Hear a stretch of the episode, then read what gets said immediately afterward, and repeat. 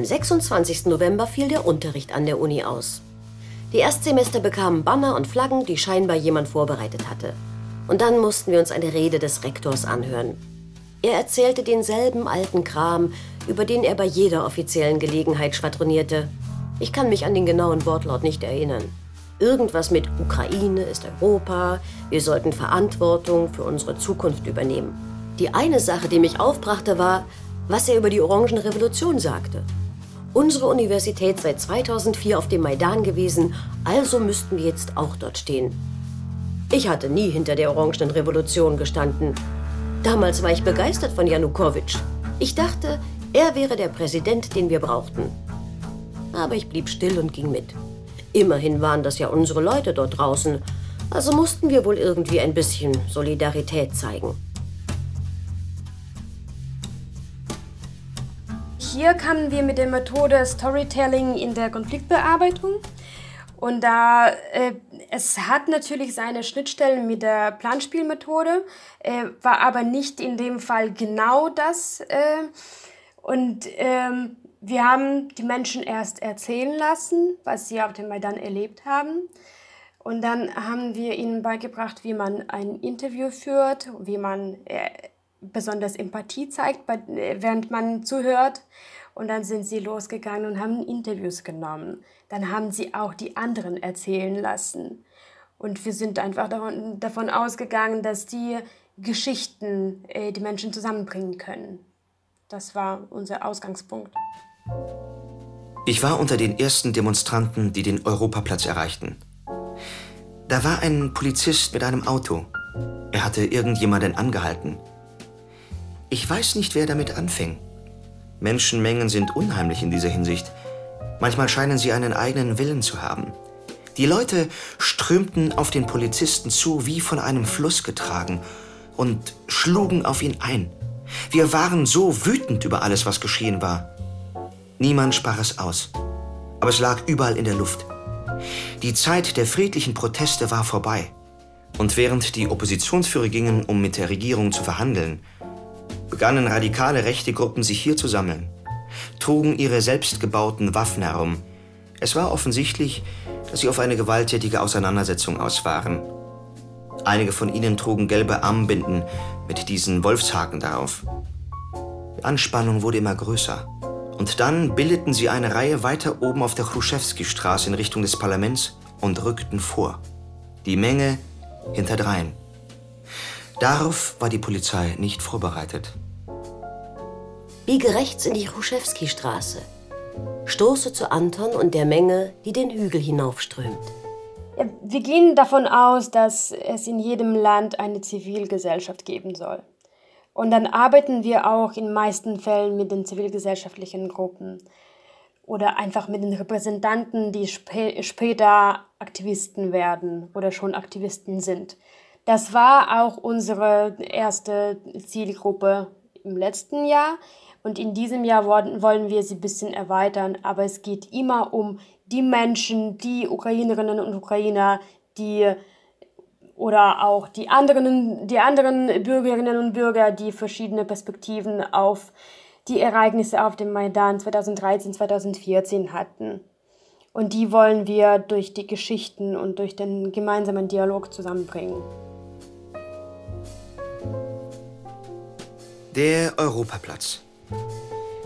Hier haben sich die Radikalen versammelt, als die Lage sich aufzuheizen begann. Sie taten alles dafür, den friedlichen und absolut nachvollziehbaren Protest, als der er anfing, in bewaffnete Gewalt umschlagen zu lassen.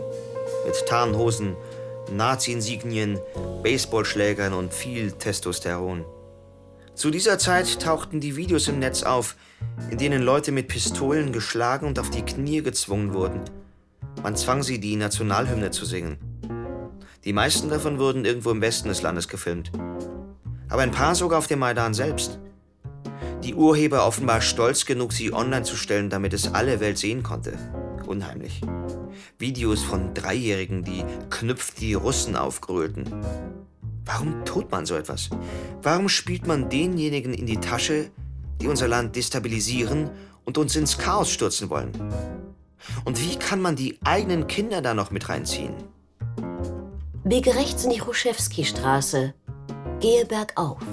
Unsere These war, dass ähm, obwohl die Ukrainerinnen und Ukrainer äh, verschiedene Haltungen zu den Ereignissen auf dem Maidan vertreten, sind ihre Vorstellungen, was die Zukunft der Ukraine angeht, eigentlich sehr ähnlich und dass sie größere Schnittmenge haben, als sie das sich auch wahrnehmen. Und das ist eine Grundlage für die Versöhnung in der Ukraine. Wir wollen durch diese Geschichten betonen, dass die Menschen ähnliche Werte haben. Und deswegen können sie miteinander leben und reden. Und ja, ich kann nicht sagen, äh, dass es äh, jetzt gute Beispiele von der Versöhnung in der Ukraine gibt. Also es gibt schon Beispiele, aber es ist noch nicht so populär und breit. Und es gibt natürlich mehrere Fronten in der Gesellschaft und immer noch eine starke Polarisierung ja, ich glaube aber, dass wir damit arbeiten sollen. Und äh, zwar heute und jetzt. Es gibt eine verbreitete Meinung in der Wissenschaft, dass es zu der Versöhnung erst äh, später kommen kann, nachdem ein paar Jahrzehnten ver vergangen sind. Ja, das, das ist vielleicht so auf den Ebenen 1 und 2, wo es um Politik und äh, hohe Diplomatie geht.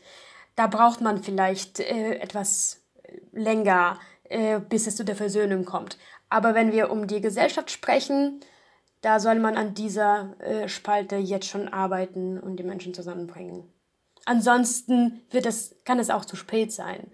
Und dann muss man irgendwie nur durch die politischen Wege gehen, um die Menschen, äh, um zwischen den Menschen Frieden zu machen. Wir gehen von unten, weil, weil das in unserer Kraft ist, weil wir auch Vertreter der deutschen Zivilgesellschaft äh, sind. Und äh, wir sehen auch eine große Stärke in diesem Feld.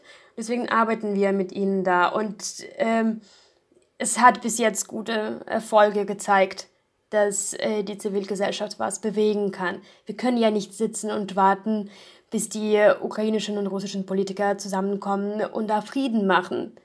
Es geht aber nicht nur um die russischen und äh, ukrainischen Politiker dabei, sondern auch um die europäischen und so weiter.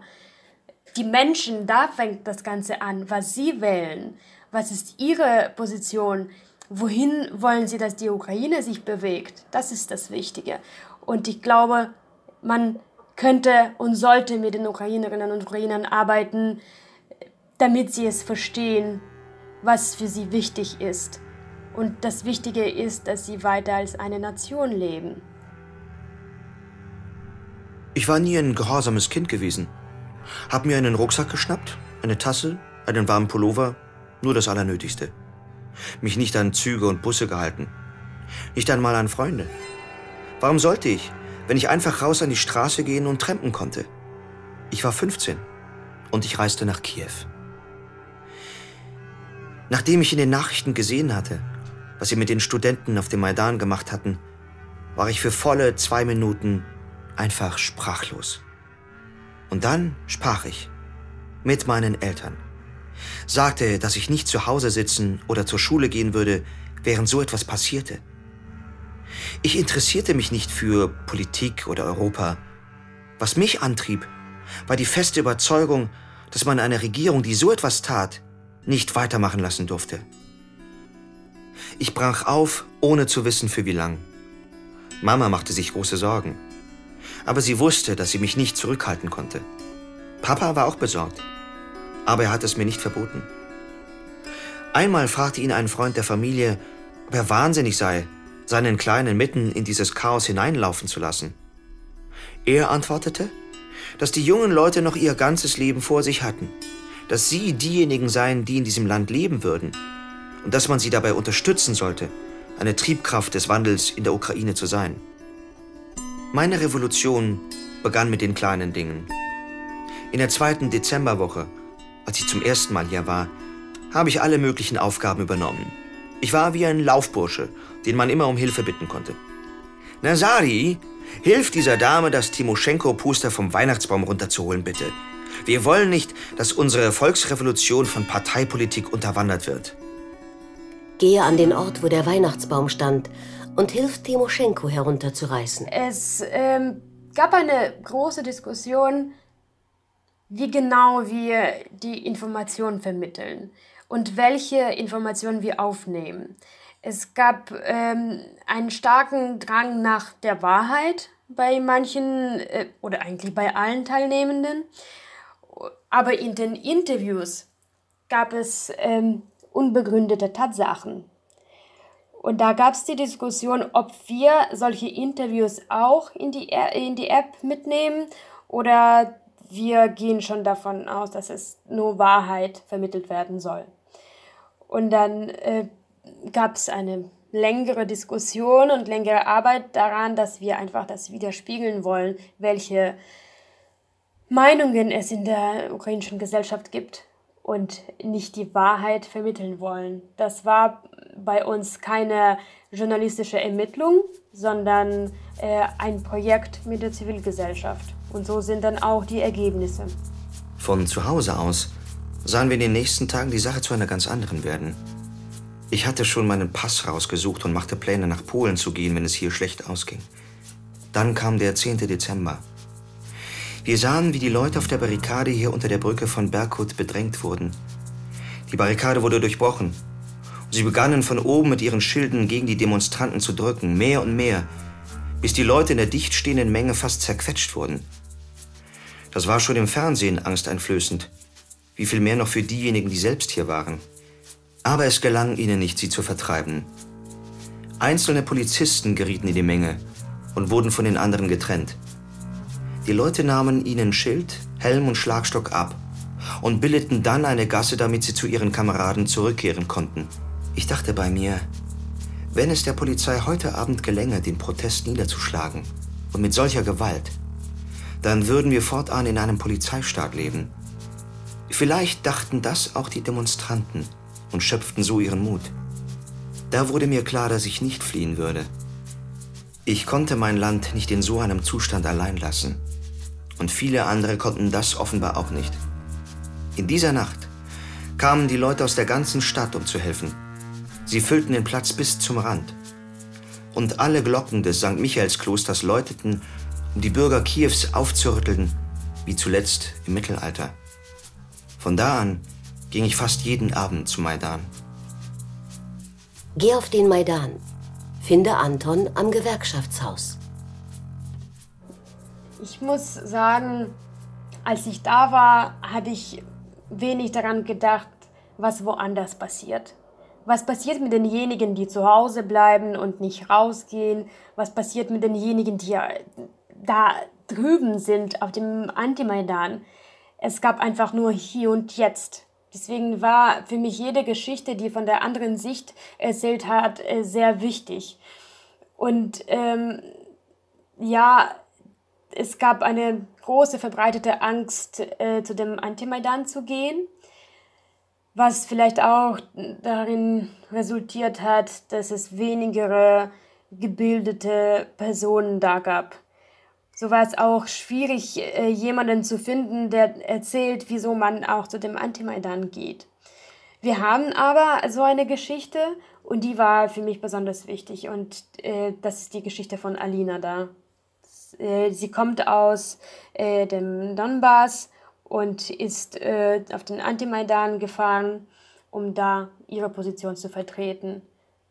Das, das war für mich genau, genau das, was ich gebraucht habe, damit das Projekt vollkommen auf mich wirkt. Ich fühle mich als Ukrainerin und das bin ich gern.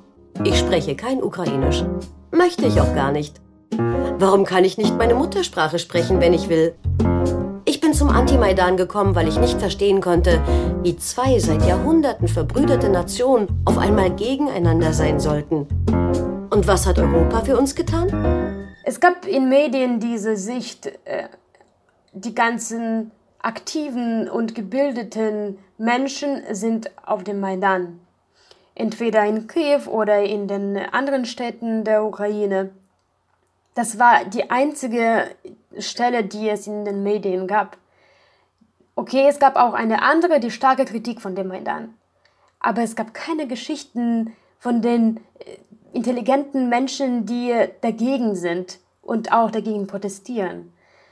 Und das hat dann äh, einfach meine Sicht erweitert, dass es auch andere gab und sie hatten ganz bestimmte Gründe, nicht auf den Maidan zu gehen. Das war keine Faulheit, das war ihre politische Position, dabei daran nicht teilzunehmen. Ja, aber warum genau man äh, nicht auf den Maidan gegangen ist, da gibt es verschiedene Gründe. Zum Beispiel ja, dass man den Politikern nicht geglaubt hat oder man äh, kritisiert die Ziele der EU was für Interessen die EU an der Ukraine hat. Man ist da sich nicht so ganz sicher oder man äh, versteht es nicht, wieso sollen jetzt die zwei Länder, die so lange eine gemeinsame Geschichte hatten, die Ukraine und Russland, wieso sollen sie Feinde werden? Und, sie, und viele gehen davon aus, dass wenn die Ukraine sich der EU annähert, dass sie dann weiter von Russland wird. Das, hm. das ist die Sorge von vielen. Es geht auch, es gibt da ein Beispiel von den Agrarsubventionen. Das ist ein großer äh, Kritikpunkt auch innerhalb der EU, der immer wieder besprochen wird. Ja, macht Sinn. Hier sind sie erschossen worden. Nur ein Stück weiter die Straße rauf. Wir hielten uns, sofern wir nur konnten. Das ganze Stadtzentrum war zur Hölle geworden. Ständig brannten Reifen. Die Stadt war vergiftet mit Rauch und dem Gestank von brennendem Gummi. Und ich hatte solch eine Angst. Urangst, fast wie ein Tier. Ich fürchtete um alles, was mir lieb und teuer war. Es war so bequem, Janukowitsch und den Russen die Schuld an den Toten zuzuschieben. Aber was hätten sie davon gehabt, Demonstranten umzubringen? Nichts. Und noch heute gibt es in dieser Geschichte so viele Ungereimtheiten. Für mich war von Anfang an klar, dass die Scharfschützen auf Befehl der USA handelten und wahrscheinlich machten sie gemeinsame Sache mit diesen Fanatikern vom rechten Sektor. Und ich begriff, dass wir niemand sind für diese Leute. Sie betrachten uns nicht als Menschen. Sie wissen nicht einmal, wo sie auf der Karte nach uns suchen sollen und glauben, sie dürften unser Schicksal bestimmen. Sie werden vor nichts Halt machen, um uns in einen Bürgerkrieg zu treiben. Lauf weiter bergauf. Sieh dir gemeinsam mit Galina an, was wir verloren haben. Du wirst ein paar Minuten bis dort oben brauchen. Betrachte auf dem Weg die Gesichter links und rechts der Straße. Also wir arbeiten in diesem Jahr weiter mit Hidden Memories in der Ukraine. Dann äh, wollen wir in die Schulen gehen. Das ist äh, unser Programm in dem Jahr.